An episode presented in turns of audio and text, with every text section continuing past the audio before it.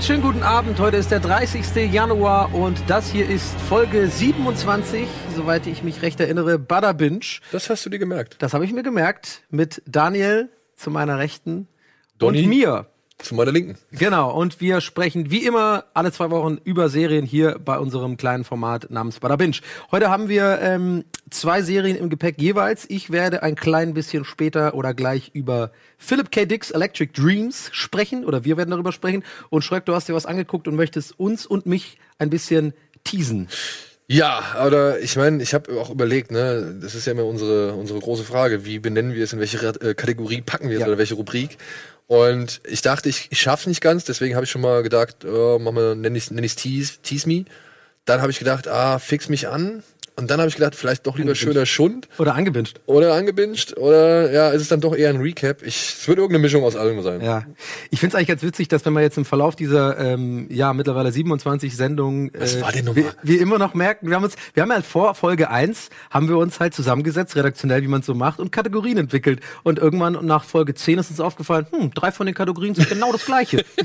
Angepinscht, angepinscht und Me sind, wenn man Aber bei Fix mich an, bei Fix mich an muss man dazu sagen, ähm, da müsste man schon die gesamte Serie gesehen haben, Ja. die gesamte Staffel, um, Genau. um wirklich fixen zu können. So, also da bei Tease Me kann man sich noch offen lassen, bei Ja. Angebinged auch halt. Tease Me war zum Beispiel ein gute, gutes Beispiel war Santa Clarita Diet war damals ein Tease Me, weil wir hatten die ersten drei Folgen, glaube ich, bekommen, bevor sie quasi auf die Macht kamen und dann konnten wir quasi nur teasen. So war Ja, das irgendwie, ne? genau. Und ega- ist ja auch egal, Hauptsache, äh, wir geben euch geile Infos zu geilen Serien und darum geht's doch hier hauptsächlich.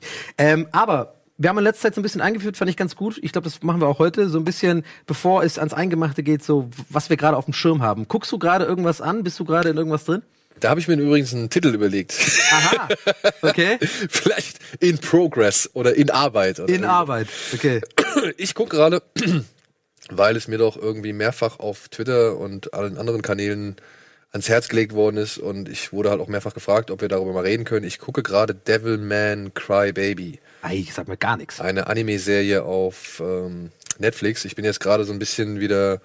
Ich versuche gerade wieder so ein bisschen mich ins Anime-Gefilde einzuarbeiten oder mal hier und da wieder mal ein bisschen meiner Fühler auszustrecken. Und es gab jetzt auf Netflix diesen Godzilla Planet of the Monsters, heißt der, Das habe ich mitbekommen, ja, nicht geguckt, Ja, das ist ähm, ja, das ist keine richtige Serie. Es sind drei Filme, aber sie verstehen es irgendwie als Serie, weil das wird schon mit Staffel angegeben. So, da habe ich mir den ersten Film angeguckt und habe ich mir gedacht, komm, jetzt wo Devilman da ist, gucke ich mir das auch mal an, weil da muss ich dazu sagen, Devilman ist halt ein Manga-Comic, der schon ewig alt ist. Es gab vor Urzeiten mal einen Anime-Film dazu, den habe ich auch vor Urzeiten gesehen.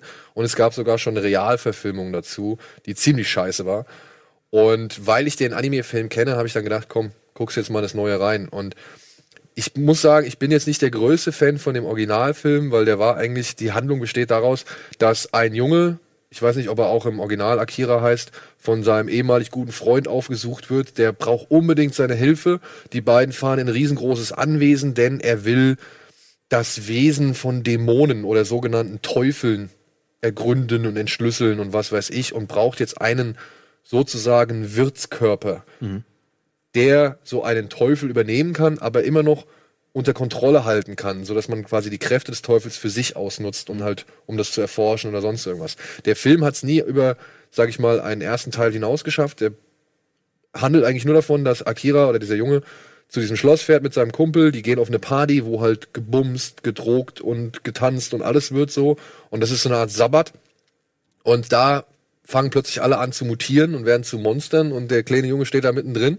Das ist in der Serie. Das ist in dem Film. Das ist in dem Film. okay. Und der steht halt mittendrin und ja, verwandelt sich dann auch und metzelt alle ab. Und damit ist der Film eigentlich zu Ende. Hm. Ja, und es sollte, glaube ich, mal weitergehen. Ich weiß auch nicht, ob es noch einen zweiten Film gab. Das ist mir irgendwann dann auch, sag ich mal, aus dem Radar en- entschwunden. Aber jetzt gibt's halt die Serie. Und das, was ich jetzt eben beschrieben habe, ist so gesehen der erst, die erste Folge. Also ja. knüpft da an, wo der Film Knüpft, aufgehört. nee, nee, nee, der erzählt eigentlich nochmal die Geschichte des Films nochmal neu, Okay. mit innerhalb der ersten Folge. Und es geht dann jetzt halt ein bisschen weiter, weil wir jetzt halt an, ich habe jetzt die ersten drei Folgen gesehen und man erfährt jetzt danach halt, dass Akira, so heißt die Hauptfigur, dass der sich halt auch körperlich dann in seiner Normalform, also als Mensch, äh, verändert hat. Der ist jetzt richtig muskulös geworden und muss sau viel essen, weil er halt so viel Energie verbraucht. Und ist halt, Massephase halt, ja. ja, und ist jetzt halt richtig der coole Dude, der von allen Mädels irgendwie angehimmelt wird, was er halt vorher nicht war, weil er vorher war er halt irgendwie, weiß ich nicht, der Waschlappen oder Lauch, der halt anfängt zu heulen, weil sein Sportidol gestorben ist oder irgendwie sowas. Ja. Und Dann gibt's halt noch so eine Sportlerin, die wird alle als, die wird von allen als die Leichtathletik-Hexe bezeichnet, weil da ist man sich wohl im Unklaren darüber, warum die so leichtathletisch so stark ist. Ja. Es gibt noch einen Fotografen, der so Schulmädchen in Bikinis fotografiert, um damit irgendwelche Magazine zu befüllen. Und der macht dann halt auch irgendwie die Entdeckung, dass halt Akira dieser Devilman ist und ja, viel weiter bin ich dann jetzt halt auch nicht. Da Okay. gibt's so ein paar Randgeschichten, aber Bin ich sehr muss, durcheinander. ja, es ist ich sagen, ich habe, Es ist auch ich schon- versuche äh, zuzu, aber ich verstehe es. Es geht halt, wie gesagt, um einen Jungen, der in einen menschlichen Teufel verwandelt wird, Okay. beziehungsweise in einen Dom- Dämon verwandelt wird oder in einen Menschen verwandelt, der, der dämonische Kräfte beherrschen kann, um halt gegen andere Teufel in dieser Welt vorzugehen. Okay, Das aber ist er so- ist gut. Er ist gut. Ja, okay. aber er hadert natürlich, wie so oft bei diesen Anime-Serien, ne, wenn die halt irgendwie so eine Kraft oder irgendwie so eine Mutation oder so eine Symbiose eingehen, war ja auch bei Parasite zum Beispiel so eine andere äh, Anime-Serie, wo es darum geht, dass ein Typ plötzlich in seiner Hand einen Parasiten hat, ja, der normalerweise Besitz von seinem Gehirn ergreifen würde, aber das jetzt halt irgendwie nicht geklappt hat. Mhm. Und jetzt leben die beiden halt in so einer Zweckgemeinschaft und müssen halt irgendwie sich gegen andere Parasiten zur Wehr setzen, aber gleichzeitig auch irgendwie das normale Schulleben von dem Jungen irgendwie handeln. Ja. Und natürlich ist dieser Junge dann am Zweifeln, ob diese Kräfte, die er dann besitzt, wirklich gut sind und was es mit ihm macht und so weiter und so fort.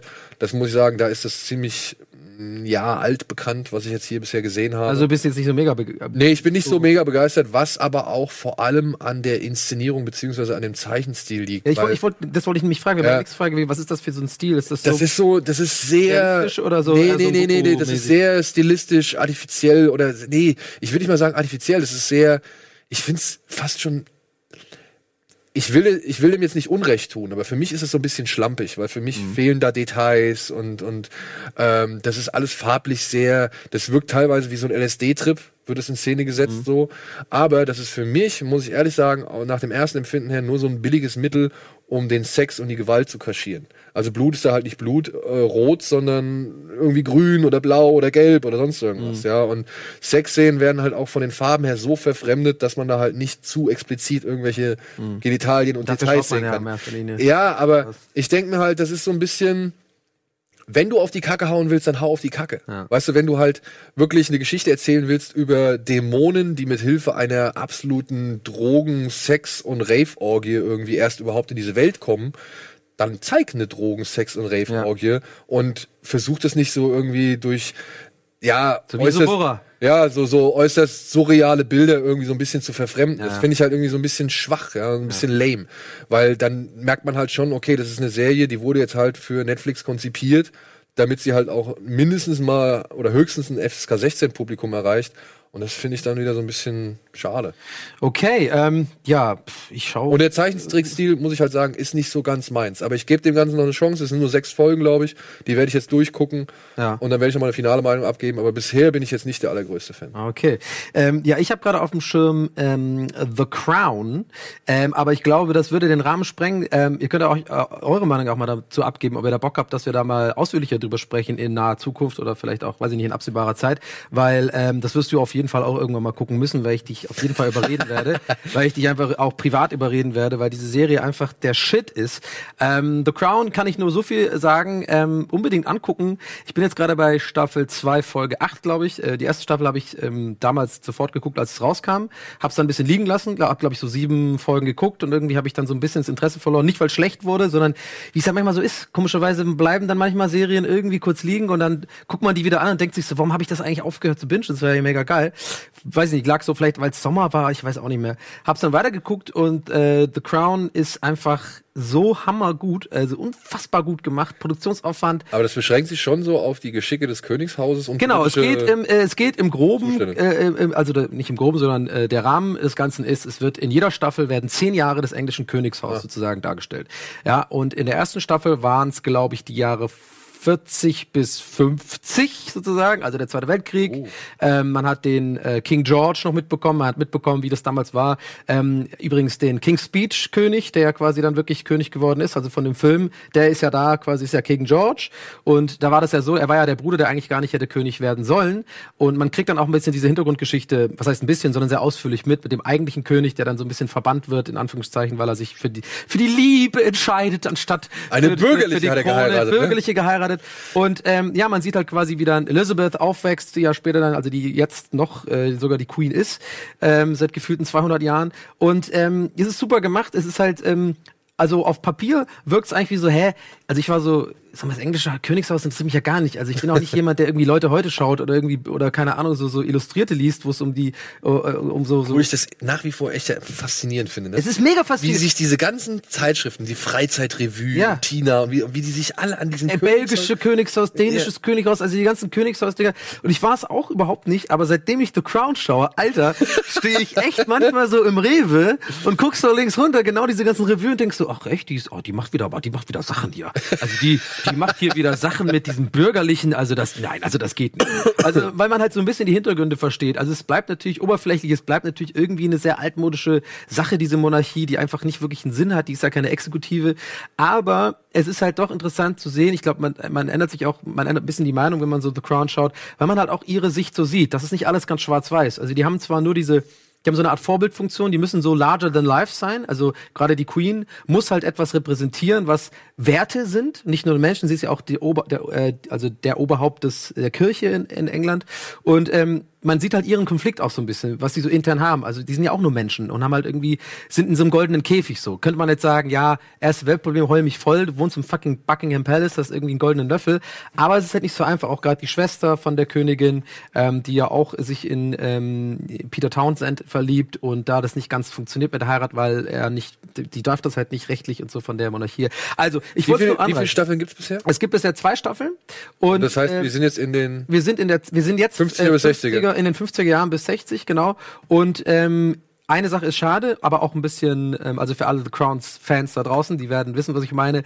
Ähm, in der nächsten Staffel ist schon wieder eine neue Besetzung sozusagen. Also jetzt zwei Staffeln lang gab's halt mit Claire Foy, die die Queen spielt, ähm, eine fantastische Schauspielerin, die das super gut macht. Also die hat auch äh, et etliche Preise dafür bekommen für ihre Dar Darbietung der Queen. Und das wird jetzt alles neu gemacht, weil jetzt ist dann 60 Ja. bis 70 und dann muss ein anderes Alter her. Äh, Alvin, äh, der, unser Dritter im Bunde, der guckt das auch, das weiß ich. Wir sind beide so ein bisschen der Meinung, dass es sehr schade ist, weil man doch mit ein bisschen Schminke noch zehn Jahre älter kriegt, so, und weil die so geil eingespielt Ja, aber ich ne? kann schon verstehen, was da die Intention der Macher ist. Vor allem, wenn es Ja. dann jetzt halt, wenn sie wirklich in die vierte Staffel gehen sollen, da bin ich, da bin ich ja dann fast schon drauf gespannt, weil dann kommen so die Ereignisse, die ich ja selbst mitbekommen habe. Genau. Ja. Ich habe mir ja damals irgendwie so ein bisschen die Hochzeit von Charles und Diana Ja, im Fernsehen angeguckt, so, ja. Und auch dann hier von der Sarah Ferguson oder so, mit dem Ja, anderen. Fergie, ja, ja. Fergie, äh, Nee, Fergie ist von Black Eyed Peas. Nee, aber die heißt auch Fergie. Die heißt Ah, ja, auch okay, Fergie. ja. Ähm, äh, von der, äh, nicht Sarah Ferguson, keine Ahnung, wie die heißt, aber egal. Ist auch egal, ja. Und aber das hier im, im, im na, wie hieß das? Wie heißt die Kirche, die, wo sie Äh, ähm, ähm, Abbey, nee, nee, das Westminster Abbey? Westminster Abbey, glaube ich. Genau, da, die Hochzeit, die habe ich noch mitbekommen Ja. und so. Und dann, ich glaube, dann wird's auch noch mal richtig schön schmutzig. Ja, und auch die Coronation, auch gerade, dass du sagst, auch so Sachen, das sind auch so interessante Sachen. Man kriegt halt mit, so Sachen, die man vielleicht gar nicht so weiß als Laie. Also zum Beispiel, das war ein Riesending damals, dass halt die Krönung der Queen wurde halt zum allerersten Mal ähm, öffentlich, äh, tele, also mit, mit Fernsehkameras gemacht. Das war eigentlich immer so ein super krass geheime ähm, Sache, wo nur Lords und äh, Lordschaften eingeladen worden sind und, und, und Priester und Bischöfe und sowas. Und das war auch so ein Ding, dass die halt, es geht auch so ein bisschen darum, um die Modernisierung der Monarchie. Also wie, wie reagiert die Monarchie und das Königshaus auf sozusagen die neue Welt, die nach dem Krieg entstanden ist ähm, und so. Also wie gesagt, ähm, ich könnte da noch länger darüber erzählen, glaube ich, aber ähm, ich würde das gerne mal aufheben wollen, dass wenn du es auch mal geguckt hast, dass wir einfach nochmal zusa äh, zusammen darüber reden, weil sonst spoilere ich dir eh was und euch auch. Also schaut, ich kann es euch auf jeden Fall einfach nur ins Herz legen, schaut unbedingt The Crown. Äh, dann habt ihr auf jeden Fall, wenn wir dann mal darüber reden, ausführlicher, vielleicht setze ich ja auch noch Alvin hier hin, weil er das auch sehr gerne mag und dann können wir mal ausführlich darüber reden und dann Vorher müssen wir noch so viele andere Sachen abwarten. wir müssen auf jeden Fall sehr, sehr viele Sachen abhaken. Wir gehen aber, glaube ich, jetzt In die Werbung. In die Werbung, genau. Und danach geht's weiter mit Philip K. Dick's Electric Dreams und Altered Carbone. Bis gleich.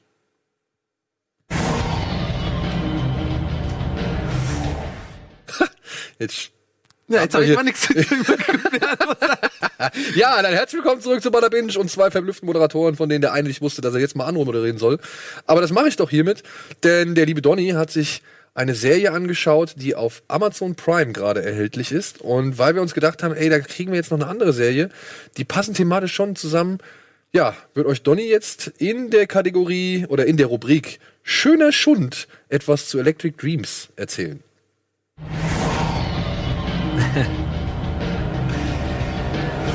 So, das Wichtigste zuerst, warum die Kategorie schöner Schund, mag sich der eine oder andere gerade fragen. Ähm, vorweg möchte ich sagen, schöner Schund ist nicht unbedingt ähm, nur negativ gemeint, sondern schöner Schund ist für mich auch etwas, was gut sein kann, aber vielleicht nicht etwas, etwas nicht erreicht, wessen Anspruch es vielleicht hat. Oder ich welchen Anspruch ich vielleicht da, oder, daran habe. Ey, oder es ist einfach fucking unterhaltsam, obwohl man sich ein paar Mal echt vom Kopf klatschen muss. Genau. Das, das ist auf jeden Fall bei ähm, Philip K. Dick's Electric Dreams. Das ist eine britische Science-Fiction-Anthologie-Serie, Fernsehserie, die basiert auf den Kurzgeschichten äh, aus den 50ern von Philip K. Dick, der wahrscheinlich am allerberühmtesten dafür ist, dass er der Ideengeber für Blade Runner und äh, du kannst mir bestimmt noch andere Filme sagen, die er Ja, Total Recall zum Beispiel. Total Recall. Minority Report. Minority, äh, Scanner Darkly. Das sind so mindestens drei bekannte Verfilmungen des Richard, nee, Philip K. Dicks Stoffes so. Genau. Und äh, ich wusste zum Beispiel Total Recall wusste ich nicht. Ähm, die Erstausstrahlung war 2017 auf Channel 4. Jetzt läuft's, wie du schon richtig gesagt hast, auf Amazon Prime. Kann man sich also mit einem Prime-Abo auch umsonst sich da reinfahren. Es gibt zehn Folgen und äh, die sind 60 Minuten lang. Und ich habe schon gesagt, es ist eine Anthologieserie. Das heißt, es ist wie Black Mirror, eine Serie, wo da, die nicht zusammenhängt sozusagen. Also einzelne Folgen können einzeln angeguckt werden und, und hängen nicht miteinander zusammen. Ähm, ich fange mal direkt an mit einem Zitat, was ich gefunden habe. Die Zeit hat darüber geschrieben, weil das nämlich trifft sehr gut meine Meinung auch. Die Zeit hat geschrieben, sieht alles super aus, tut aber gar nicht weh. Und genau das würde ich so unterschreiben, denn So wie die ähm, letzte Black Mirror Staffel. Genau, so naja, wie die letzte Black Mirror Staffel nicht unbedingt, denn ähm, wie man das schon äh, vielleicht so ein bisschen erahnen kann und ihr seht gerade die Bilder, es ist eine Serie, die sehr sehr nah dran ist an dem, ich sag mal Konzept von Black Mirror. Es geht um gesellschaftskritische Themen, es geht um dystop dystopische Vorstellungen von ähm, von Zukunften, die vielleicht ähm, sehr von der Technologie beherrscht sind, die ähm, Implantate, ähm, wie, wie gehen wir als Mensch sozusagen um mit Technologie, äh, wo ist die Moral und da diese Themen werden sehr viel beschäftigt. Ähm, eins muss man vorweg sagen und das ist einer der Gründe, ähm, ihr seht schon an den Darstellern, die man gerade so ab und zu mal aufblitzen äh, hat sehen können. Ähm, das ist eine Sache, die der Serie sehr gut tut. Es sind sehr, sehr viele groß karätige Stars dabei. Es gibt Folgen äh, mit Benedict Wong, es gibt eine Folge mit Brian Cranston, den wir natürlich alle als Walter White äh, äh, kennen und als Vater von ähm, Malcolm. Und In, der- mit, Mel- vergisst man immer, dass er das gespielt hat. Ja, ich habe ihn dadurch kennengelernt. Ja. Und der sogar Executive Producer. Executive Producer ist, genau. Und ähm, es gibt, ähm, wie heißt der Schwarze, den wir gerade mal gesehen haben, der bei Ally Crash auch mitspielt. Ich vergesse immer seinen Namen. Das- Howard. Terrence Howard, genau, der spielt auch mit. Und ähm, also einzelne und Steve Buscemi natürlich. Der spielt irgendwie eine Folge mit so einem digitalen Liebhaber oder wie sowas. Genau, also Steve Buscemi spielt in so einer Folge, ich will jetzt nicht spoilern, das geht in eine Folge so ein bisschen um Androiden, also quasi Android, es gibt eine ferne Zukunft auf der Erde, es gibt Androiden, die super ähnlich äh, wie Menschen sind, weil ein Chip entwickelt worden ist, so eine Art Quantumtechnologie oder Quantentechnologie, das quasi, die so eine Art Seele bekommen haben. Also sie wirklich eigene Gedanken haben, Gefühle haben und dann weiß man halt nicht mehr genau, also die haben quasi auch eigene Rechte, die sind anerkannt als quasi eigene Rasse, sage ich mal, in der Menschheit. So, ähm, Ist ja fast Blade Runner. Fast Blade Runner ein bisschen, genau. Also, genau, was kann man sagen? Also inhaltlich kann ich und möchte ich auch nicht so viel sagen, denn die einzelnen Folgen müsst ihr euch einfach mal geben, äh, sonst würde ich sofort spoilern an dieser Stelle und möchte ich nicht. Ich möchte, glaube ich, einfach generell sagen, man kann sich die Serie geben, aber wie die Zeit es schrieb und wie ich es auch finde, es tut halt nicht weh. Es ist nicht Black Mirror. Es ist nicht irgendwie, du gehst nicht da rein in so eine Folge und hast danach so einen leichten Kloß im Hals oder so eine nachdenkliche Stimmung, dass du so ein bisschen auch über dein Leben und unsere, unsere Gesellschaft so ein bisschen nachdenkst, was ja wirklich äh, zum Teil passiert bei Black Mirror, finde ich. Ähm, also diese, diese, diese düstere Note fehlt. Es sieht alles wunderbar aus. Es ist wirklich toll gespielt und gedreht und die Produktions, äh, der Produktionsaufwand ist wirklich immens hoch. Ähm, aber es ist, es plätschert halt vor sich hin und ich finde, der beste Vergleich, den ich euch geben kann, ist Outer Limits. Es ist eigentlich einfach nur ein modernes Outer Limits und versteht mich nicht falsch, deswegen schöner Stunde. Ich habe Outer Limits gefucking liebt. Ey, Outer Limits ist für mich eine Serie, da könnte ich dir niemals sagen, ob ich jemals eine Folge davon gesehen habe. Nie gesehen. Ich habe es Ich immer geguckt. Nein, ich weiß es nicht. Also Die, die da, ist mit da, dem da, Baum, mit den Wurzeln in der Erde und dann da, diese da, da verschwimmen so viele Sachen. So X-Faktor ist das hier mit dem Riker. äh, ne? mit, mit, Jennifer, äh, mit äh, äh, Jonathan Frakes. Ja, genau, das ist mit Riker, der immer irgendwelche Geschichten erzählt Ja, und am Ende die mit- Frage mit stellt. Nebel im Studio. Genau, und der dann äh, am Ende die Frage stellt, war oder nicht. Und dann Ja. Mhm. wird halt irgendwann die Auflösung gegeben. So, ne? Outer Limits, ja, das ist ja, und dann habe ich jetzt schon ein Problem. Weil Outer Limits wüsste- war das mit dem Fernseher am Anfang, der mit einem Adam spricht. So, und dann soll's, also kam so eine Stimme aus dem Fernseher und dann ähm, äh, ähm, äh, hinter dem Augenscheinlichen verbirgt sich auch das. Und dann hat man so ein Haus gesehen mit so einer billigen Grafik, da war so eine Wurzel in der Erde drin. Und da ging's immer irgendwie, es war auch anthologische, eine anthologische Serie, da war es einfach immer irgendwie so ein fucking äh, Dude, der irgendwie in der Weltraumstation arbeitet mit irgendeinem Androiden zusammen und dann äh, seichte Dialoge, aber irgendwie unterhaltsam so. Und die Dialoge sind jetzt bei Philip K. Dick's Electric Dreams nicht unbedingt seicht, die sind schon gut und so, aber es ist halt irgendwie so ein bisschen, ich finde das Intro auch allein echt nicht so geil. Das ist so ganz, das ist sehr altmodisch irgendwie, habe ich das Gefühl. Das ist so, so, eine, so eine Collage und dann mit dieser Musik, was auch sehr ähnlich ist wie Outer Ja, die Geschichten sind halt auch sehr alt. Ne? Also ich meine, ja. die Frage ist ja, oder was mich denn jetzt mal interessiert, du hast das gesehen. Mhm ohne jetzt wirklich diese Kurzgeschichten von Philip K. Dick zu genau. kennen oder halt, aber du wusstest schon vorher, wann der diese Geschichten geschrieben hat? Wusste ich nicht, original wusste ich erst, als ich Recherche betrieben habe, so für die, für die Sendung heute, war ich auch selber erstaunt, sehr gute Frage deswegen. Ich war auch so, äh, krass, 50er. Ich dachte vielleicht ähm, 80er, 90er oder sowas, weil ähm, mit der Info sieht man das Ganze vielleicht noch ein bisschen anders ähm, im Nachhinein, weil man dann sagt, okay, Respekt, der hat natürlich damals schon sehr genau. fortschrittliche Gedanken, aber andererseits, ich habe es ja geguckt, ohne irgendeinen Plan von seinen Geschichten zu, äh, zu wissen und wer der, wer der Typ ist und so und was er so gemacht hat. Deswegen habe ich mich eigentlich das heißt, haben Sie es verpasst, die, sag ich mal, die Geschichten an sich ein bisschen zu modernisieren und in dem Zeitgeist heutzutage anzupassen? Weil das Ding ist ja, wir können uns ja bei Black Mirror immer irgendwie, sag ich mal, hinreißen lassen oder uns von Black Mirror fertig machen lassen, weil wir ja wirklich so gerade, ja, weil man gerade in Zeiten lebt, wo halt Sachen die da vielleicht überspitzt werden oder noch weitergetrieben werden in die Zukunft, hier aber schon bereits in Grundzügen existieren. So, mhm. ja, wenn, wenn man sich jetzt allein bei Black Mirror diese, diese Tinder-Folge mhm. von der letzten Staffel da anguckt, also dieses Dating Oder das Twitter mit dem äh, Genau, ja. genau. Das sind ja Sachen, mit denen können wir ja schon was anfangen. Die gab es ja halt in den 50er Jahren noch mhm. nicht. Hat man da irgendwie einfach verpasst, irgendwie vielleicht so ein paar Sachen insofern anzupassen, als dass sie dann halt einen stärkeren Eindruck oder eine, eine größere Wirkung hinterlassen können? Ähm, nee, würde ich nicht sagen. Tatsächlich nicht. Also so, so habe ich es auf jeden Fall nicht empfunden. Da ähm, einerseits viele, also ich habe jetzt nicht alle gesehen, eine Folge fehlt mir noch tatsächlich, ähm, aber viele von den Folgen spielen halt in einer fernen Zukunft und ähm, da ist man ja auch nicht nah dran. Also dann ist auch schon von uns weit weg. Black Mirror, wie du schon sagst, ist ja oft so fünf Jahre in der Zukunft oder maximal zehn manchmal. Und da denkst du noch, ah, das könnt, könnte ja, so sein. Oder die erste Folge der ersten oder, Staffel, das könnte ja jetzt sein. Oder Echtzeit, genau ja. das ist gar nicht so richtig der Fall, außer bei einer Folge, da geht's dann der Echtzeit, aber da ist wiederum die Geschichte, da geht's um so einen äh, Bahnhofswärter. Äh, der quasi an so einem Bahnhof äh, arbeitet als als Ticketstempler äh, äh und dann kommt eines Tages eine Frau zu ihm, die sagt, die fragt ihn nach einem Bahnhof äh, äh auf der auf der Linie, für die er seit 20 Jahren arbeitet und sagt, diesen, diesen Bahnhof gibt's nicht, ich weiß nicht, was sie wollen. So, diesen Bahnhof gibt's nicht. Doch, doch, ich fahre jeden Tag. Der 919 Zug und der 719 Zug fahre ich jeden Tag. Das ist die Station. Der so, die, die Station gibt es nicht. Was, was, was sehen Sie? Ich arbeite seit 20 Jahren. Und das fand ich super mysteriös so. Und auf einmal war die Frau dann auch weg, wie auf dem Erdboden verschluckt. Und dann geht die Folge immer so weiter und er kriegt immer wieder diese Station zu hören und immer wieder taucht diese Frau auf. Und irgendwann ist er dann so weit und fährt einfach selber mit der Bahn, für die er seit 20 Jahren, er kennt die Strecke auswendig, fährt dann auf einmal, ist so zwischen zwei Haltestellen, genau in der Zeit, wo sie sagt, wo der Bahnhof sein soll, wird, fällt der Zug langsamer an zu fahren und Leute steigen so aus dem Zug aus auf mitten auf so einem Feld und laufen wohin. Fand ich super geil. Fand ich super creepy und äh, seltsam und mysteriös und genau sowas mag ich total gerne. So ein bisschen Akte X, Autorität-mäßig. Ähm, was dann weiter passiert, sage ich jetzt mal noch nicht. Ähm, aber ähm, sowas halt irgendwie. Das war in der Echtzeit. Also dann war es schon wieder so, ey, die Mystery-Schiene, die ist dann nicht so. Okay, aber wenn es wenigstens ein gutes Mysterium ist, was Ja, ja, also die, die, also die Brian Cranston-Folge ist auch echt gut, ähm, fand ich. Das spielt in so einer fernen Zukunft, wo die, wo die Menschheit schon, schon längst so etliche Planeten kolonisiert hat. Ähm, es gibt, man steigt direkt ein in so einen Krieg, äh, äh, den die Menschheit gerade führt gegen Alien-Wesen, die sehen so ein bisschen aus, die haben gar kein Gesicht, das sind eher so fliegende, keine Ahnung, so fliegende Objekte, so Energie, äh, Lichtwülste, keine keine Ahnung. Man, wird auch, man wird auch gar nicht so richtig erklärt. Das finde ich immer ganz geil bei so Sachen. Einfach zwei, drei Sätze, dann weißt du schon Bescheid, okay, die sind wohl im Krieg, da ist irgendwas im Argen. Und ähm, er ist so ein, so ein General, der dann wohl irgendwie so ein so eins von diesen Lichtern, die können wohl so in Menschen reingehen und den ihr als Host übernehmen und er ist halt ein grumpy Dude, so mega grumpy zu seiner Frau auch und so kommt zurück, auf einmal ist er mega freundlich und so und dann wissen die schon was zum Argen.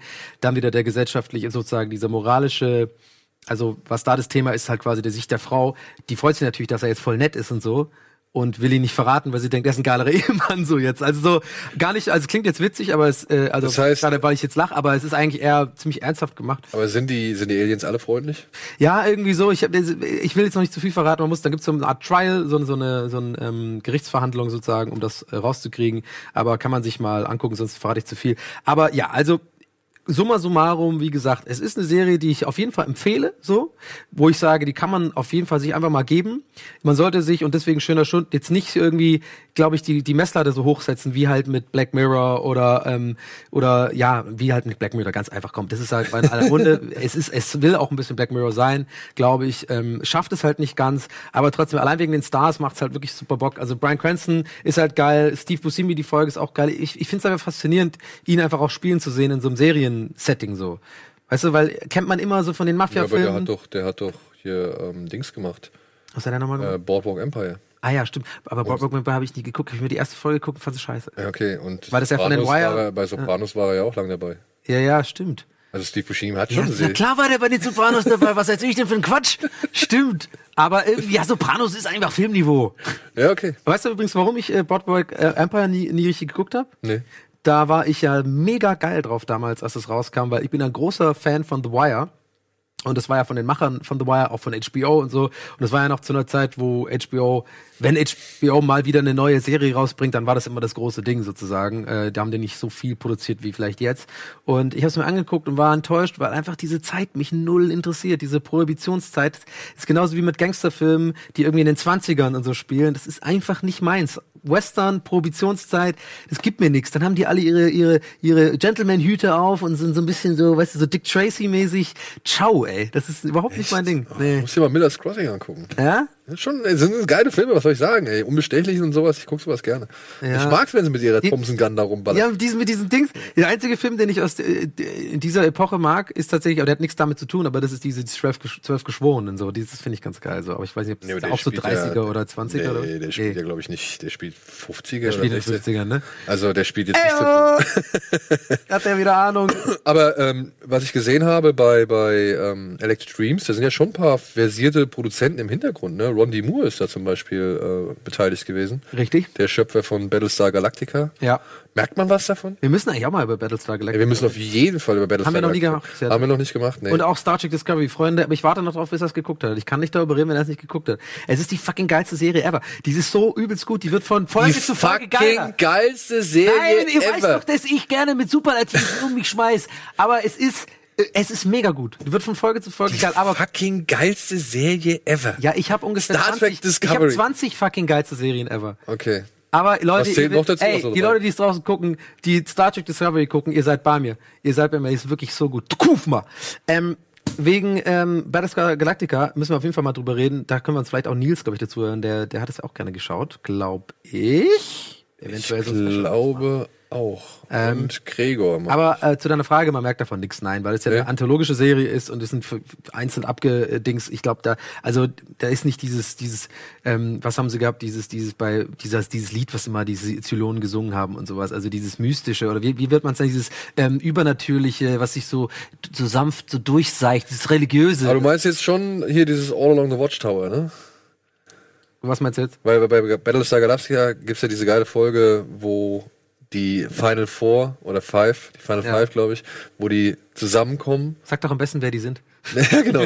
Also, es ist. Es ist der. Ja. Ihr wisst ja jetzt gar nicht, wenn ihr es nicht gesehen habt, wisst ihr nicht, was ich mit Final Five sage. Aber, oder was ich damit meine. ja, aber die, die, es haben viele gesehen, glaube ich. Ja, genau. Aber wenn die Final Five zusammenkommen, dann werden sie doch alle durch dieses Lied zusammengerufen, was sich Ja. dann irgendwie ergibt als All Along the Watchtower, was wir von Jimi Hendrix kennen oder aus Mhm. Forrest Gump und so weiter, was dann ja eine Geschichte, die rückwärts erzählt ist und das dann das spielt ja dann noch im Finale noch eine große Rolle. Ja.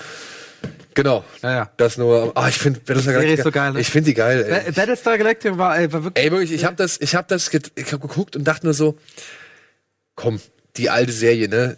Wirklich immer jede Folge dieses Procedural-Gehabe, also Ja, jede ja. Folge ein neues Abenteuer und dann halt mit Starbuck und Apollo und ja. hast du dann hier die halbe A-Team-Besetzung so und denkst dir, das ist alles nicht ganz so ernst zu nehmen. Und dann kommt Battlestar Galactica daher und dreht das Ganze so in eine geile Richtung und in ein so cooles Setting.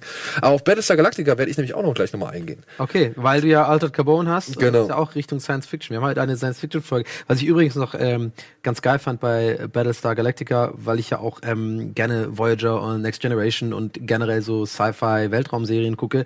Was ich finde, was die super ge geil gelöst haben, ist A, wie Warp-Sprünge aussehen. Also dieses, dieses Auftauchen des Schiffes, puff, Das waren, glaube ich, die ersten, die das so gemacht haben. Das hat ja dann J.J. Abrams und so auch übernommen bei den Star Wars-Filmen, bei dem ersten Star Wars-Film. Weißt du, dieses, früher war es immer so, hast dann so einen Schweif gesehen, die sind dann so, so wegge, wegge, ähm, äh, so. Und Battlestar Galactica, weißt du, ist einfach so, puff, so aufgetaucht, dann haben die doch immer mit der mit der Kamera dieses dieses unscharfe ja, ja. erst finden. Das ja, fand ich den, immer geil. Bei den Dogfights, das fand ich immer richtig cool, wenn sie halt wirklich mit der Kamera diese diese Reißzooms dann immer ran und wieder weg und keine Ahnung, das war schon echt cool gemacht. Oder Ah, wenn du ein oder wenn wenn Starbuck irgendwie rumfliegt so an der Nähe vom äh, vom äh, du aus der Ferne nicht siehst und dann dieses ranzoomen, dass sie da und dann dieses äh, go, go. aber das das haben sie dann irgendwann auch echt übertrieben. Also ja, äh, irgendwann war es ein bisschen bisschen ausgereizt, aber egal. Drama und so. Ach, das war heftig. Wir machen auf jeden Fall hiermit versprochen. Ihr könnt ja gerne auch in die Kommentare schreiben und aktiv werden oder auf Twitter oder im Forum uns mal sagen eure Meinung dazu, ob ihr da mal Bock drauf hättet, dass wir tatsächlich mal einfach ein Special machen. Ich gehe davon aus, ja. Weil ich glaube, viele haben das geguckt, das ist eine geile Serie. Machen wir mal. Ja. Wir gucken nur, wann wir es unterbringen. So. aber Electric also Dreams würdest du jetzt sagen, kann man schon machen. ist eine 6 von 10, sag ich mal. Und ich Eine finde, eine 6 6 von von 10 ist okay, finde ich. Das ist sowas, kann man sich geben. Und wenn man nur, ähm, also, also generell eine 6 von 10, aber wenn man sagt, wenn man nur unter dem Aspekt etwas dahin plätscherndes, was mich jetzt nicht so mega anstrengt, was ich einfach so, einfach ab und zu mal eine Folge anmachen kann, dann ist es so 7 bis 8 von 10. Weißt du, wenn man unter dem Gesichtspunkt das nur guckt. Ja, und wahrscheinlich wird's ja auch in, der, in, den, in den Folgen an sich gibt Es ja auch schwankt auf jeden Fall, ja. Es gibt auf jeden Fall schlechte Folgen und, und gute, aber das ist ja bei Black Mirror äh, auch so. So, das äh, also dazu äh, mal von mir zu Philip K. Dick's Electric Dreams äh, und ein bisschen gemischt mit Galactic, äh, Battle Galactic, Battlestar Galactica Gedöns und ich freue mich gleich auf Altered Carbon, weil das, da weiß ich noch gar nichts. Und das machen wir nach der Werbung, ne? Nach der Werbung, ja. Bis gleich.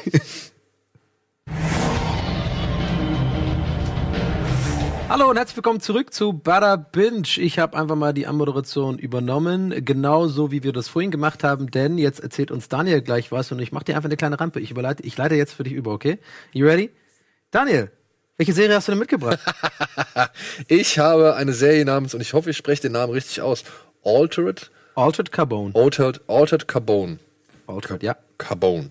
Ja, und diese Serie möchte ich euch präsentieren und ich habe lange gerätselt, eben noch in der Werbung, ob ich das jetzt als Tease Me anpredige oder ob ich jetzt einfach, wie jetzt entschlossen, zum Recap mache.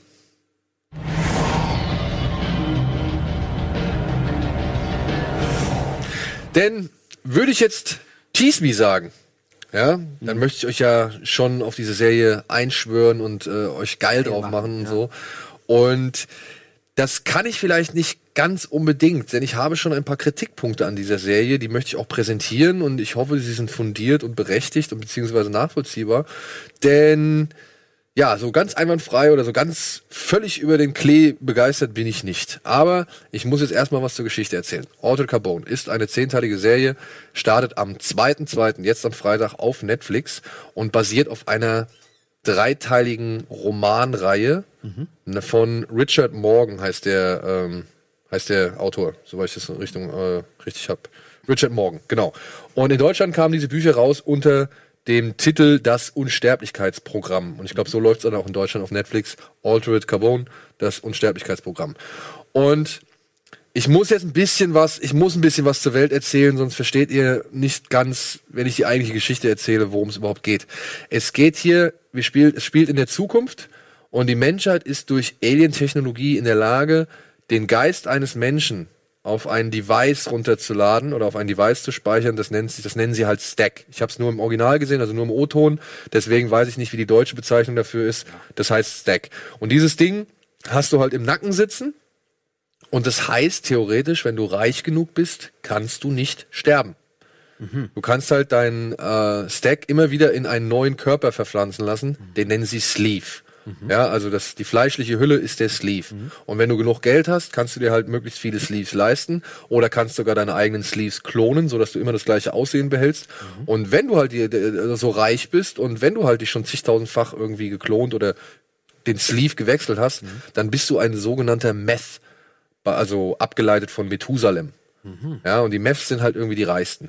Und einer der reichsten Meths auf dem Planeten, ein Mann namens Lawrence Bancroft, der, ja, ähm, nee, das ist nicht er, der reaktiviert einen ehemaligen Elitesoldaten irgendwann, der irgendwann mal zum Terroristen geworden ist, namens Takeshi Kovacs.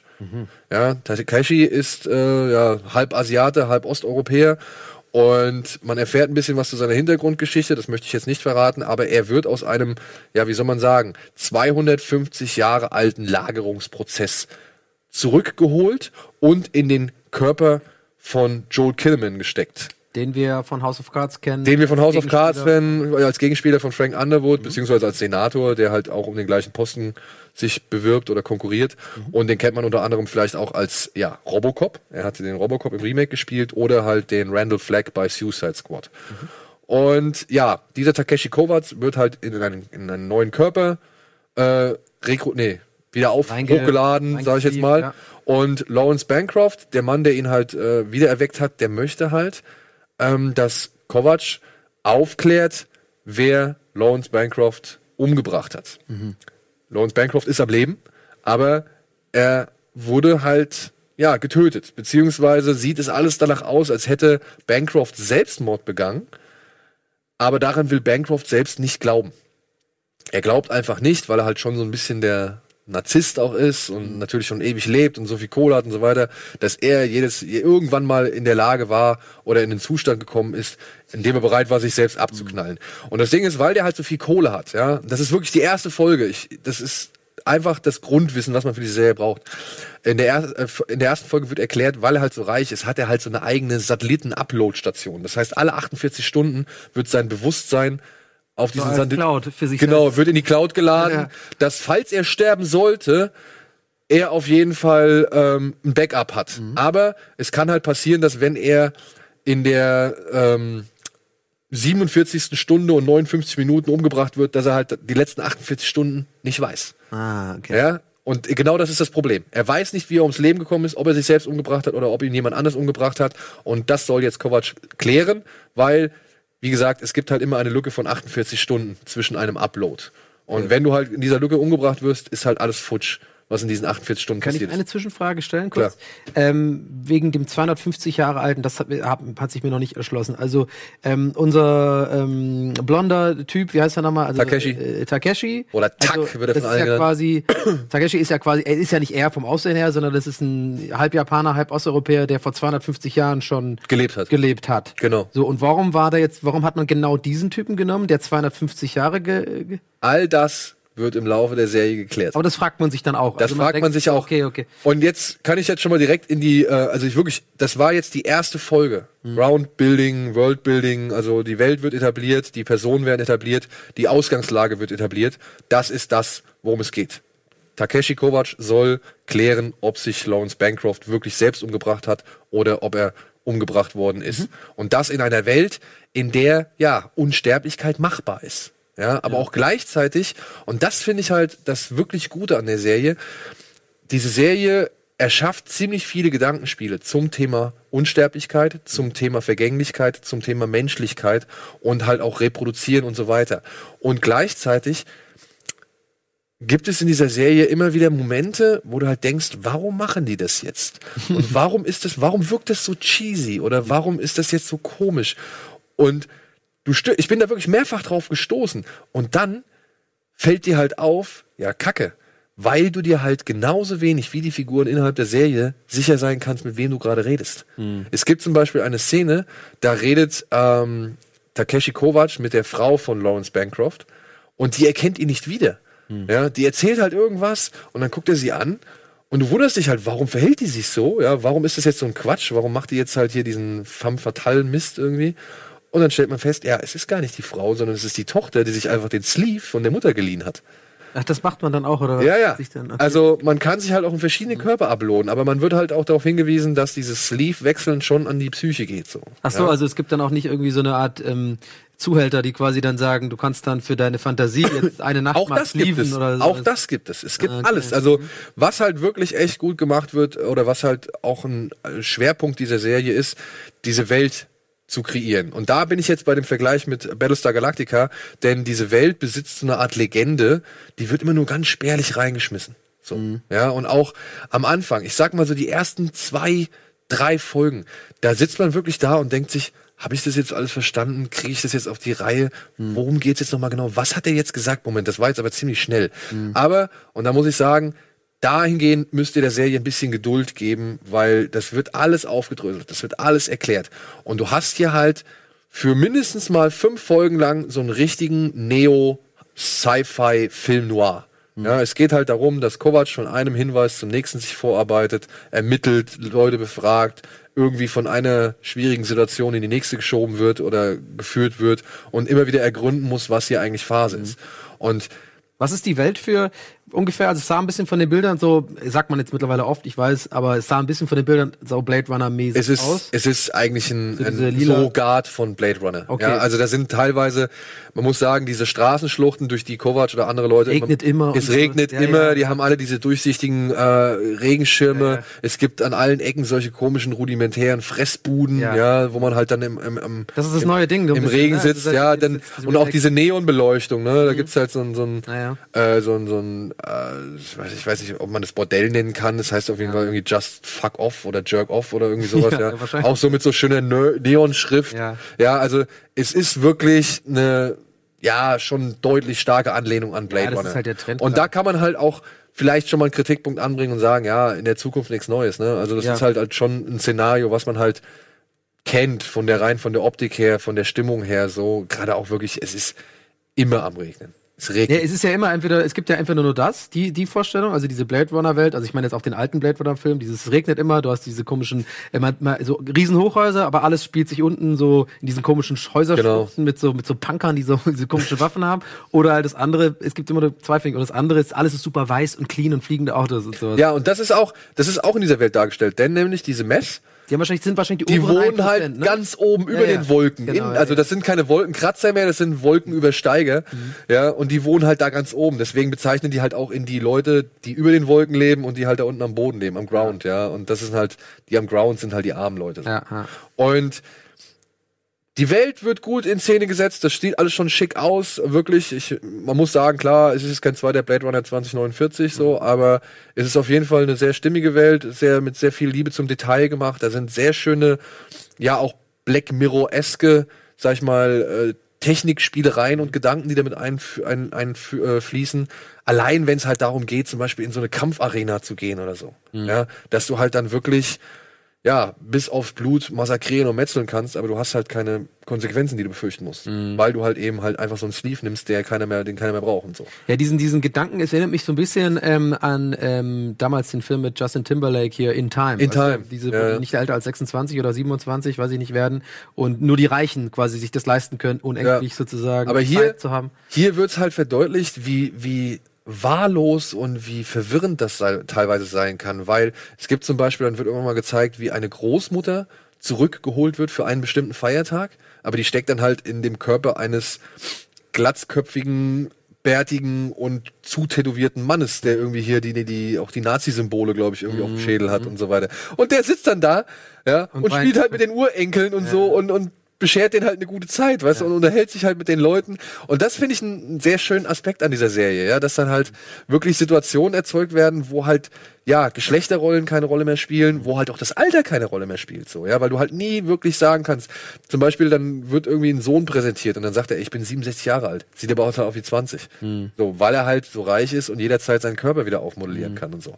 Und ja, diese Geschichte, was ich halt sagen muss, das hat mich schon interessiert, das habe ich schon spannend verfolgt, aber das hat jetzt schon so auch wieder so eine gewisse Struktur und so ein gewisses Muster, was ich bei vielen Netflix-Serien oder bei einigen Ich wollte Netflix-Serien. noch fragen, das ist eine Es Netflix-Eigenproduktion ist eine oder eine- Netflix-Eigenproduktion, ja, sie kommt äh, exklusiv für Netflix raus. Mhm. Und ich glaube auch, es war ein hohes Budget. Es sind halt auch ein paar Leute dabei, die man so in Randfiguren oder äh, hier und da in einzelnen Folgen mal wieder erkennt. Zum Beispiel gibt's eine schöne Hommage an, kennst du noch Max Headroom? Nee, was ist das nochmal? Max Headroom war eine, ich glaube, Serie in den 80er Jahren oder Anfang 90er. Da ging es um einen TV-Reporter, der einen Unfall hat und weil man halt irgendwie seinen Geist ähm, sichern wollte oder das, was er weiß, hat man ein Abbild seines Geistes geschaffen und den halt irgendwie ins digitale Netz Ist eingespeist. es diese, wie dieser Telekom-Typ da, oder den man auch bei Zurück in die Zukunft sieht. Die, die, dieses, dieses, ah ja, dann weiß ich was. Genau, also es ist halt so eine künstliche Ja, ja, Figur da geschaffen die so- und die äh, landet dann halt im Fernsehen und wird dann halt zum Fernsehstar. So, Ah. ja.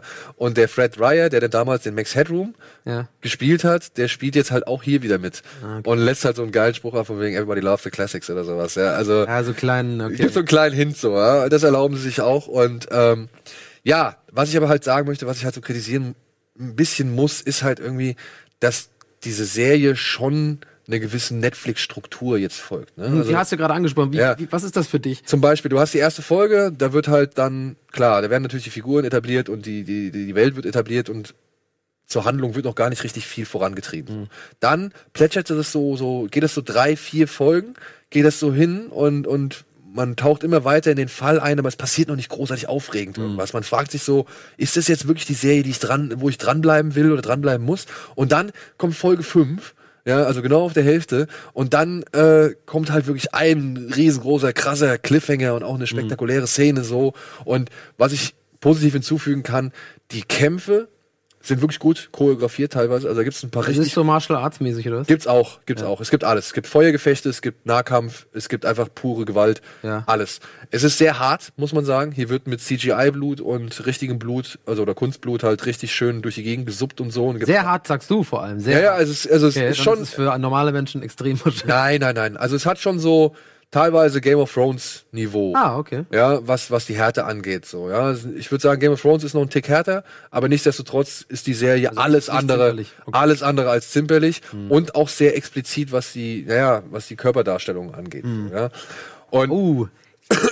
Nackis oder was? Nacki Nugget, Nugget, Nugget Dice, ja. Also, aber kurz vorher zur Struktur, dann hast du Mhm. halt Folge 5, dann passiert da irgendwie so ein krasser Cliffhanger und dann bist du halt so, ja, okay, jetzt will ich wissen, wie es weitergeht. Oh ja, das ist eine mieses, das ist eine mieses, miese Ausgangssituation. Ja, jetzt muss weiter. Und dann kommt irgendwie zwischendrin auf jeden Fall nochmal eine Rückblickfolge, wo halt wirklich weit zurückgesprungen Erst- erst wird. erklärend werden. Genau, wo dann wirklich viele Zusammenhänge nochmal erklärt werden. Und dann hast du so ein Finale, wo die Geschichte eigentlich nicht mehr wirklich erzählt wird, sondern auf der Stelle tritt und wo das Finale halt dann wirklich gestreckt wird und dann ausgebreitet wird, weil dann halt noch der Konflikt kommt und der Konflikt und das trifft aufeinander. Bringt die Geschichte nicht voran, sondern breitet einfach den Status quo aus. Und ich finde, da gibt's mittlerweile echt einige. Hier unser, unser allergeliebtes Beispiel, Ozark, äh, ist so ein, auch so ein Fall. Ja, da ne? fanden wir die ersten drei Folgen auch geil. Ja, genau. Und ähm, dann, wie gesagt, geht so ein bisschen runter, dann kommt die eine Dings, dann gibt's noch mal eine Rückblickfolge und am Ende wird halt, ja, das zu einem Ende gebracht, ohne sich wirklich noch mal weiterzuentwickeln. Und wenn man jetzt schon so ein paar Netflix-Serien gesehen hat, finde ich es ein bisschen schade, weil die halt genau wissen, okay, wir haben hier zehn Folgen, das Lieblings, die Lieblings- Lieblingsvorgabe von Netflix sind halt zehn Folgen, das wollen wir haben. Und ich finde, man hätte Altered Carbone, hätte man vielleicht auch zum Beispiel in acht Folgen erzählen können. Okay. Ja, also da gibt's schon so Phasen, da wird anhand von Actionsequenzen, die wirklich gut inszeniert sind und auch teilweise richtig schön aussehen. Es gibt zum Beispiel eine Ballerei, eine Schießerei durch so einen brennenden Wald. Das fand ich Hammer. Ein brennender Wald. Ja, durch einen brennenden Wald. Ähm, wo halt auch die ganze Zeit Asche vom Himmel runterlegt Ja, okay. und so. Und das fand ich atmosphärisch gesehen ja. richtig, richtig cool. Ich habe ich hab eine Frage, die brennt mir schon die ganze Zeit ähm, auf der Zunge. Ähm, du hattest ganz am Anfang gesagt, mit Alien-Technologie. ja, So, wo, wo, wo sind die, was für Aliens? Oder in Das möchte ich- Zukunft? das sind wir möchte ich- 100.000 Jahre in der Zukunft? Oder? all das musst du in dieser Serie ergründen. Okay, also hast du bewusst nicht. Das, äh, hab ich, das sage ich alles bewusst nicht. Also aha. ähm, ich Weil das sage macht auch. mich jetzt geil auf die Serie. Ja, und ich. Wenn Alien ins Spiel kommt, bin ich dabei, Alter. Naja, ja. sie kommen nicht so in einem Ausmaß wie zum Beispiel bei Star Trek in, in, ins Spiel. Ja. Das möchte ich jetzt nicht behaupten. Aber wie gesagt, es gibt so mehrere Mysterien, mehrere Legenden, die halt immer nur so im Ansatz angerissen werden, wie bei Battlestar Galactica. Das hat mir ziemlich gut gefallen. Okay. Dass du dir halt ein bisschen so erarbeiten musst, was für eine Legende diese Welt hat. Aber sie ist da. Die Welt fühlt sich schon ausgefleischt an. Also Wird du am Anfang eine Jahreszahl angegeben? Äh, sozusagen gesagt, oder wird einfach nur gesagt, in einer fernen Zukunft? Oder wird ich glaube, gesagt, es wird gesagt in der fernen Ja, Zukunft. aber Also- ich will dich jetzt nicht drauf festnageln, aber Es sind auf jeden Fall- ich immer interessant, ob jetzt gesagt wird 2400 irgendwas oder halt Ja, ja, nee, also genau explizit wird es nicht genannt. Das ist auf jeden Fall sehr weit in der Zukunft. Mhm. Okay. Ja. Und ich will die Serie schon, die hat schon einen positiven Eindruck bei mir hinterlassen. Es ist jetzt aber auch nicht die Serie, wo ich sage, ja, boah, geil, dass ich die gesehen habe, so, ja. Mhm. Ich find's gut, dass ich die gesehen habe, aber es war jetzt, es ist jetzt, glaube ich, nicht die Serie, die man unbedingt gesehen haben muss. Mhm. Aber wenn man auf so ein Dystopie-Sci-Fi-Setting steht, das gut in Szene gesetzt ist, weil wir waren uns ja auch zum Beispiel bei Expanse einig, dass die Welt an sich ja schon ja, relativ super. stimmig da freue war. ich mich auch, bis es weitergeht. Ja, ähm, wenn man darauf Bock hat, dann ist das auf jeden Fall ein guter Fall. Wenn man auf äh, Sex und Gewalt steht, hat man da auch irgendwie, sag ich mal, ziemlich viel, was man da finden kann. Ich muss sagen, ich fand die Sexszenen teilweise manche geraten auch ins Lächerliche, weil da weiß man oder da merkt man halt einfach, okay, die haben jetzt einfach die Zeit gehabt und wollten jetzt nochmal eine Sexszene einbauen Ja. und so. Und da ist dann halt der Kritiker Daniel, der da sitzt und sich denkt, Freunde, Hose Ja. wieder zu. komm, bitte nicht. und dann ist aber auch halt der einfache Zuschauer Daniel, der, sich denkt, ja komm, die sehen halt schon attraktiv aus. Aber, aber weißt du, ähm, nur mal kurz eingehakt an dieser Stelle, ich glaube, die Serie, ähm, wo es am, wo, wo die Mischung am allerbesten ist von Sex und äh, Gewalt, nicht die beste Serie, aber ist auf jeden Fall ähm, äh, Sand und äh, Sand und Asche, wie äh, Gladiatoren, wie heißt es Ach nochmal so? Äh, Spartacus. Spartacus. Ja, ja, ja. Alter, da wird nur gebumst die ganze Spartacus, Zeit. da kommen wir mal zu schöner Schund, da werde ich mal ein schönes, ein schönes Blut, Pamphlet. Bumsen, Blut, Bumsen, Blut. Sixpack, Dude, mega Frau mit Möpsen, irgendwie, keine Ahnung. Sixpack Dude gibt's ja auch. Joel Kinnaman wird wirklich sehr oft im freien Oberkörper gezeigt. Und der ist halt auch wirklich sehr aufgepumpt. Bei dem kann ich auch verstehen, wenn man sich da so ein bisschen schwer tut, weil der läuft teilweise echt noch breiter rum als Tom Hardy in Tabu. Ja. Okay, okay. Und wirkt halt auch dementsprechend manchmal so ein bisschen steif. Nichtsdestotrotz legt er auch am Ende so ein paar Emotionen frei, wo ich mir gedacht habe, Respekt. Okay. Kann man machen. Seine Partnerin, deren Film, Seriennamen ich nur kenne, sie heißt Ortega. Wunderhübsche Frau, sehr attraktiv, sehr wohlgeformt, keine Frage. Den Tough Cop, Cop, den nehme ich ihr noch nicht ganz so ab. Also bei ihr bin ich noch so ein bisschen hin und her gerissen. Und ansonsten ist das aber auch so wirklich, was mir halt gefallen hat am Anfang, ist es wirklich so Film Noir, Mickey Spillane, irgendwie der abgewrackte Hardboiled Privatschnüffler, der halt auch Ja, auf die stehst du auch, ey. Ja. Wie dieser Typ bei Ex Expanse war doch auch. Genau. Äh, Ja, auch ich- finde- So das irgendwie- Hut im Gesicht, Zigarre. Ja, ich finde das irgendwie cool, wenn der halt irgendwie so seine Offtexte dann irgendwie ablässt Ja. und so, so. Das hat schon so die, die Blade So Max Runner Züge. Payne-mäßig. Ja, genau. Ja, Max. Payne, Blade Runner. Also wer halt sowas steht, für den ist es auch gedacht. Wie gesagt, die Serie ist nicht frei von Macken, aber es gibt auch ein paar Deus Ex Machina Momente, wo man sich immer so denkt, oh nee, muss das jetzt sein? Teilweise wird man als Zuschauer auch überführt, weil die werden dann richtig schön aufgelöst, wo man sich denkt, ah, logisch, klar. Okay, Ja, ergibt in dieser, Se- in dieser Welt vollkommen Sinn. Manchmal wird es aber auch unbefriedigend aufgelöst oder gar nicht richtig aufgelöst, sondern ist einfach die, die Rettung in letzter Sekunde. Mhm. Die kommt halt einfach aus dem Nix so, ja. Aber nichtsdestotrotz, dieses, dieses Körperwechseln, dieses Sleeve-Thema, Ja. was da drin ist, das finde ich, führt einfach zu jeder Menge angenehmer Rätselraten, weil du halt nie sicher bist, mit wem redet er da jetzt gerade, ist es wirklich die Figur, du wirst teilweise in eine, in ein Misstrauen getrieben Mhm. und das belebt diese Serie. Und das finde ich, das fand ich ganz cool. Ja, für mich klingt das gut. Ich weiß nicht, wie es dem Zuschauer gerade geht, aber ich, ich finde, äh, so wie du erzählst, äh, weil du hast ja ein bisschen, du bist eingestiegen mit eher so mh, ähm, äh, Empfehlungen mit Abstrichen. Und jetzt je mehr du erzählt hast, auch wenn du Sachen kritisiert hast, finde ich, hast du es immer mit einem. Das klang jetzt nicht schlecht, so schlimm. Nein, wie du? gesagt, es ist Deswegen- Mhm. auch nicht, es ist, ich finde, es ist eine solide, gute Serie. Es ist jetzt nicht der Überreißer, aber es ist jetzt auf jeden Fall für Sci-Fi-Fans schon eine Also mich hat's, mich hat's auf jeden Fall geteased. Ich werde auf jeden Fall reingucken. ja, ab dem Ja. 2. Februar auf Netflix, 10 Folgen. Ja, Hammer, wir sind mega pünktlich. Diesen Freitag. Im Schnitt ungefähr 50 Minuten so, kann man sich auf jeden Fall geben. Also ich war auf jeden Fall interessiert, wie es weitergeht und was passiert und so. Das Ja, Hammer. Weißt du, woran ich interessiert bin, wo es jetzt weitergeht? Mit der neuen deutschen Abendunterhaltung, Alter. Stimmt, Alter, mit einer, mit einer Filmtiertrainerin. Filmtiertrainerin und es gibt auch äh, eine kleine Musikmatz von mir, aber das mal nur so am Rande. ähm, und ja, wir sind am Ende der äh, Sendung angekommen in dieser Folge ähm, bei der Binge. Danke für diesen, ähm, ja, für diesen Einblick in Altered Carbone. Ich werde es mir auf jeden Fall reinziehen und äh, ich bedanke mich fürs Zuschauen bei euch da draußen. Ähm, und wir sehen uns in zwei Wochen wieder mit einer neuen Folge. Spätestens. Allerspätestens. Und äh, jetzt wünschen wir euch noch einen schönen Dienstagabend. Bleibt dran, denn es kommt neue deutsche Abendunterhaltung und danach geht's weiter mit dem Dienstag. Und da wird nämlich heute Monster Hunter World gezockt. Das finde ich auch ganz Oh. gut. In diesem Sinne, und wenn ihr bei YouTube seid, lasst uns einen Daumen hoch. Wir freuen uns. Sagt uns in den Kommentaren, wie ihr die beiden Serien findet, die wir heute gesagt haben. Und äh, wir sagen Ciao. Tschüss.